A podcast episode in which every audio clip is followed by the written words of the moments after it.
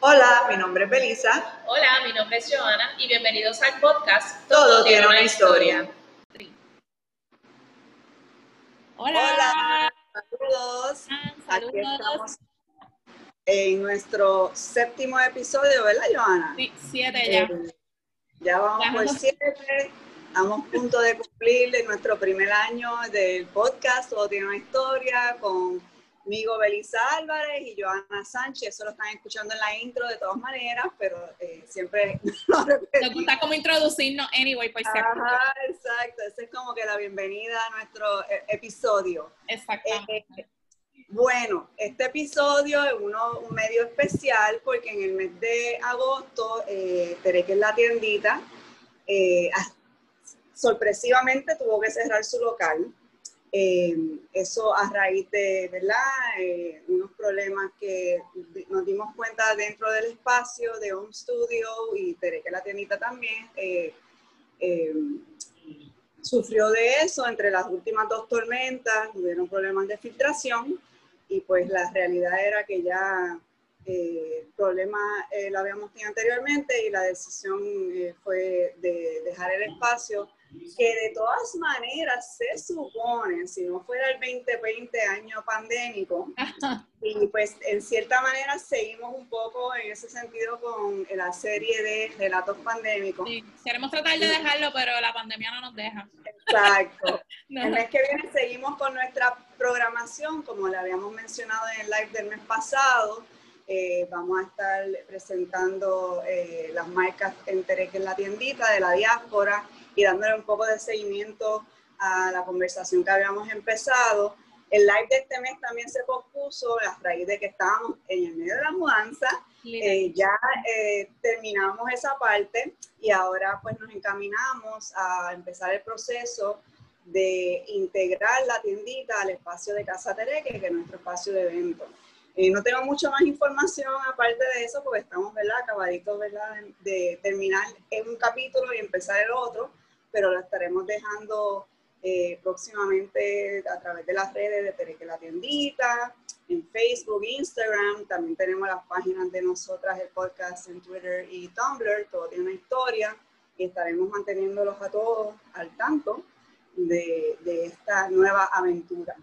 Eh, también hoy vamos a estar de todas maneras eh, dándole nuestra segunda parte a la sección nueva, Yo Apoyo Local. Eh, Joana, ¿qué tenemos para esa sección este Pues mira, mes? en esta sección, pues quería darle un update de cómo me fue en dos eventos. El primero es en el show de Luna y Becky, que fue este concepto de hacerlo por Zoom. Y el segundo evento, pues sería el Rincón International Film Festival, que es donde está ahora mismo mi cortometraje O. Eh, pues mira, mi experiencia con el show de Luna y Becky fue brutal. Yo de primera instancia eh, pensaba que que la experiencia no, no pensé que iba, iba a ser tan interactiva como terminó siendo. El show literalmente era como si tú estuvieras viendo una, casi una obra de teatro, o sea, tenía varios tiros, ellas interactuaron con el público, le prendieron la cámara a algunas personas y ellas hablaban con la persona, pero dentro Ay, del marco de como si fuera una obra de teatro, como si estuvieras viendo literal un show en vivo. Eh, las canciones brutales, la interacción de la gente estuvo brutal. Eh, tenían integraciones también cuando ellas no estaban en escena, siempre había como algo pasando. Así que yo creo que eso hizo que la experiencia fuera como si yo estuviera allí viendo un show. Eh, el, show el show los transmitieron desde Abracadabra, que yo creo que ese espacio también le dio como que esa magia y eso que necesitaba, ¿verdad? Como para hacernos sentir que estamos como que eh, de, de espectadores, ¿verdad? Y un escenario. Así que eso también yo creo que fue un super plus eh, para la producción. Y aparte que las dos actrices de verdad que se han dado una botada, que las actrices que interpretan Luni Becky, que son Isabel Rodríguez y, y Lourdes, de verdad que, wow, se dieron una botada brutal. brutal. Así que pues ese show lo repitieron en estos días, ¿sabes? El mismo, eh, lo- todos los shows ellos los graban y los repitieron en estos días y también fue como que un super palo porque pues la gente que, que quería eh, entrar a Kelly no pudo, pues tuvo un, second chance. Así que, pues en ese sentido eh, me parece súper bien que Teatro Breve siga como verdad evolucionando. Me gustaría ver también a otros artistas locales que también utilicen como que viéndolos utilizar este medio para seguir conectando con lo que es audiencia. Así que si me entero de algo, obviamente pues les dejaré saber por acá. Igual también me pueden seguir en mis redes sociales, Joana Sánchez, que por ahí también yo subo, este, ¿verdad? Promociones y todo lo demás. Entonces, mi, mi, segunda experiencia, que es el otro evento que estuvimos hablando el episodio pasado, pues es con el Rincón International Film Festival. Como algunos de ustedes saben, yo soy productora de cine, este, y pues uno de, mis, uno de mis cortometrajes está participando en este festival. Es la primera vez que se hace completamente online. Todavía el festival no ha acabado, hasta el 6 de septiembre. La experiencia ha sido de verdad que bastante buena. Yo creo que el hecho de darle a la gente espacio de que tenga oportunidad de verdad de sentarse y ver los cortometrajes. Ellos han tenido también secciones con directores nuevos, o sea, han mantenido como un ambiente bastante chévere y está dentro del marco de quizás lo que estamos viviendo, obviamente, que ahora después de una nueva orden volvemos otra vez a estar quizás un poco más en la casa y pues hay que buscar maneras, ¿verdad?, de, de cómo uno mantener esa audiencia cautiva y de cómo, ¿verdad?, mantenernos entretenidos. Así que yo creo que, que los festivales se están lanzando a esto online ha sido bastante beneficioso porque yo siento que incluso mi trabajo tiene más alcance que quizás haciéndolo en un festival físico. Porque en un festival físico tú dependes que la gente vaya, pero acá tú tienes mucho más espacio de que hasta gente de otras partes del mundo también puedan ver tu trabajo. Así que pues la experiencia hasta ahora ha sido bastante bien. Eh, todavía estoy pendiente de cómo va a funcionar la ceremonia de premios, todavía no sabemos cómo va a ser. Eh, so, eso está como, como en veremos. Así que pues en esta... ¿Ah? Lo interesante es que también dentro de verdad las eh, desventajas o retos, retos que hay en los tiempos que estamos viviendo, cómo ellos están eh, tomando estas, nuevos, estas nuevas vías, estos nuevos medios y viendo creativamente cómo ¿verdad? trabajan eh, con el público en eso. Por ejemplo, lo que están mencionando de lo de teatro breve, que también estaban dialogando con el, con, con, con el público, el público virtual, pero pues también de, cierta manera pueden tener esa interacción. De hecho, una, digo, no, no quería como spoil it, pero una de las interacciones fue como cuando tú vas a ibas a los shows de ellos y hacían como una improvisación en vivo, ah, algo que tiraran. Y tiraron ese concepto dentro de este concepto de virtual y funcionó súper bien. Eh, ellas hicieron una canción completamente eh, improvisada con una situación de alguien que pues de alguien que entró que la conectaron y esa persona pues contó su situación y con eso ellas improvisaron una canción y les quedó brutal. Eh, so sí es viendo cómo de qué manera pues tú sigues acercándote a tu público a pesar de que no necesariamente lo tienes de frente eh, y me parece que, que Tato Breve y, y, estos festivales que están sucediendo online han sido bastante, están tratando de ser bastante efectivos con eso. En esa lead, eh, pues los festivales online por el momento o por lo que veo no van a terminar. Así que pues la otra gran noticia que tuve, ¿verdad?, en estas semanas es que mi corto fue escogido en el New York Latino Film Festival. Esto es un festival, esto es un festival súper importante porque celebra lo que es el heritage latinoamericano eh, porque obviamente lo que es New York y muchos otros estados, pues obviamente está, está, esa cultura latina está bien, bien, bien presente. Entonces este festival está auspiciado por, por HBO y básicamente casi, por decirte casi todo el trabajo que se presenta ahí, pues son artistas, ¿verdad?, de, de diferentes partes de Latinoamérica. Y que mi corto esté ahí es como que okay, wow.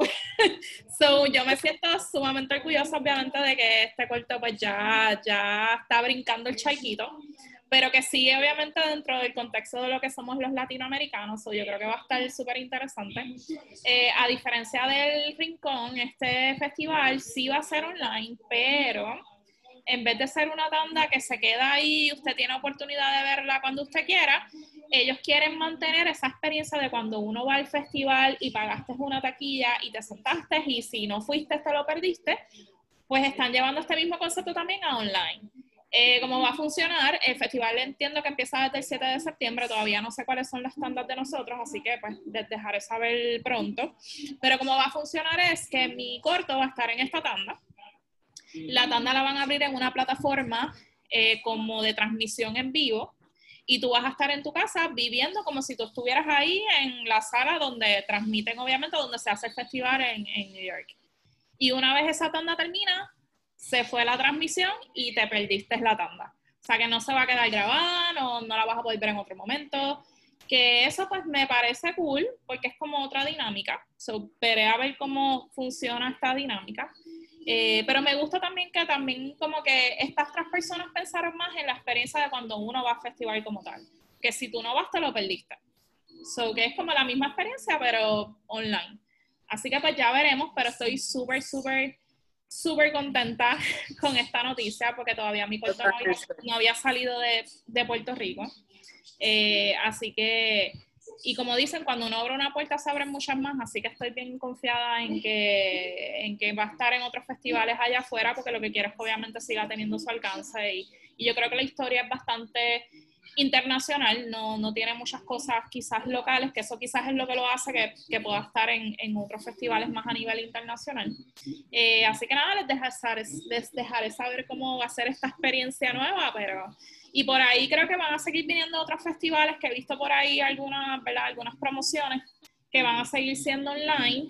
Este, así que nada, gente, esto es lo que hay online a sus artistas los va a ver usted en su casa, desde la comodidad de su casa, quizás por un tiempito más.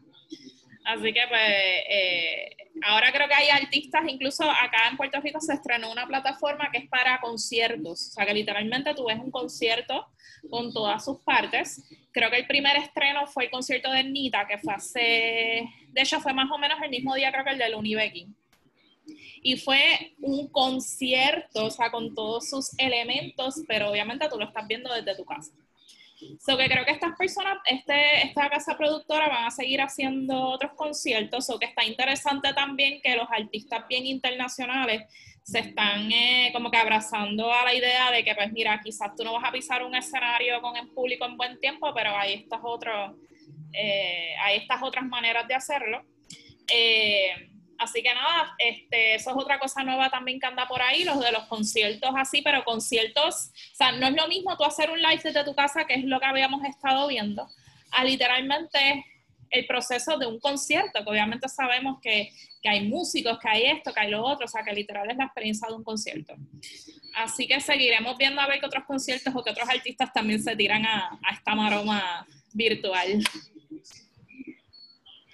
Así es, yo pienso que a la larga también se deberían mantener eh, todas las plataformas porque esos diferentes públicos le pueden llegar a, los, diferentes, diferentes espacios y los diferentes medios. Eh, está bien interesante esto de los festivales que va a estar, ¿verdad? Con, con el corto, eh, teniendo la experiencia de, dos diferentes estilos de festivales de cine. sé que anteriormente lo habíamos mencionado en el último episodio, tú has tenido otros cortos en el Festival de Rincón, en el de, el, el de Latino Film Festival, ¿lo había estado anteriormente? La primera vez. Es, la primera vez que, que envían o, no, han habido otros cortos de Puerto Rico en otros momentos, pero para mí es la primera vez, mi primera experiencia. Y para ah, sí, yo sé que han habido otros cortos, pero que ustedes... Sí, han habido, ha habido otros cortos de, sí, ha habido otros cortos de Puerto Rico anteriormente, sí. Exacto, pero ustedes, eh, de, como el grupo de, de, producción, ¿han enviado anteriormente cortos de Ah, sí, sí, sí, hemos enviado, pero no, no habíamos caído hasta este. Porque también sé que en otro momento tú has mencionado que el eh, el área, eh, el, tipo de, corto que es, al ser eh, ese tipo de corto, es, tiene salida en unos festivales, pero también se limita en otros. Sí, bien claro. está interesante que entonces han tenido la experiencia de que le... de que este, de este hecho, la, la, tanda donde está este corto es una tanda de cortos como experimentales. Ajá. So, que cayó ahí porque tienen específicamente una tanda para esto. Otra cosa bien interesante es que en esta tanda que caímos es una tanda que está en competencia. Que a diferencia, por ejemplo, de otros cineastas que han podido entrar, eh, no todo el mundo entra a una tanda de competencia. Muchos han entrado simplemente a exhibir, como que exhiben, pero no necesariamente están compitiendo. So, obviamente eso le eleva también un poco al valor de la producción porque estamos compitiendo con otros cortos. Así que eso es como... Bueno. wow. Esperemos que para el próximo episodio tengamos noticias de los festivales. Exacto. Sí, eh, este va a ser ahora también en septiembre, ¿verdad? Sí, este va a ser ahora en septiembre. No es tan largo como el Rincón, que duró casi un mes. Este creo que son como una semana, algo así, eso es bastante sharp. Este, entiendo que empieza desde el 7 de septiembre, pero todavía estamos esperando que ellos nos envíen cuáles son las tandas que, que nos tocan a, a nosotros. Este, así que nada, pero estamos bien excited, de verdad. Estamos bien excited con esta experiencia. Eh, y sabemos que por ahí para abajo vendrán muchas más, así que vamos a ¿verdad? ponerlo ahí al universo. Pues yo también, muchas felicidades a toda la producción. Estamos esperando a que nos den ¿verdad? La, eh, la información del Festival de Latino Film Festival eso lo estará, eh, me imagino, anunciando por tu página de Joana Sánchez en Instagram, Facebook, pero también nosotros lo vamos a estar anunciando en Tumblr y Twitter a través de Todo Tiene una Historia Podcast. Así. Así que pendiente a todas nuestras páginas para toda esa información.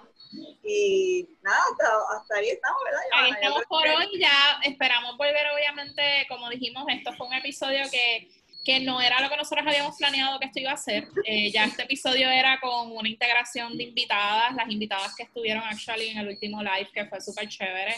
Eh, pero pues las cosas pandémicas, ¿verdad? Nos movemos con la pandemia, pues pues no pudimos, pero como quiera que, sí, pero como quiera queríamos obviamente conectarnos con ustedes y que supieran que estábamos haciendo, este, seguir con la sección de yo, de yo apoyo lo local, so, que los queríamos poner al día un poco con lo que estaba sucediendo, pero hopefully ya el siguiente episodio podamos retomar desde donde queríamos y pues por ahí para abajo seguir todo lo demás. Así que nada, Melissa, gracias. Gracias a ustedes por escucharnos y nos veremos en la próxima. Chao. Bye.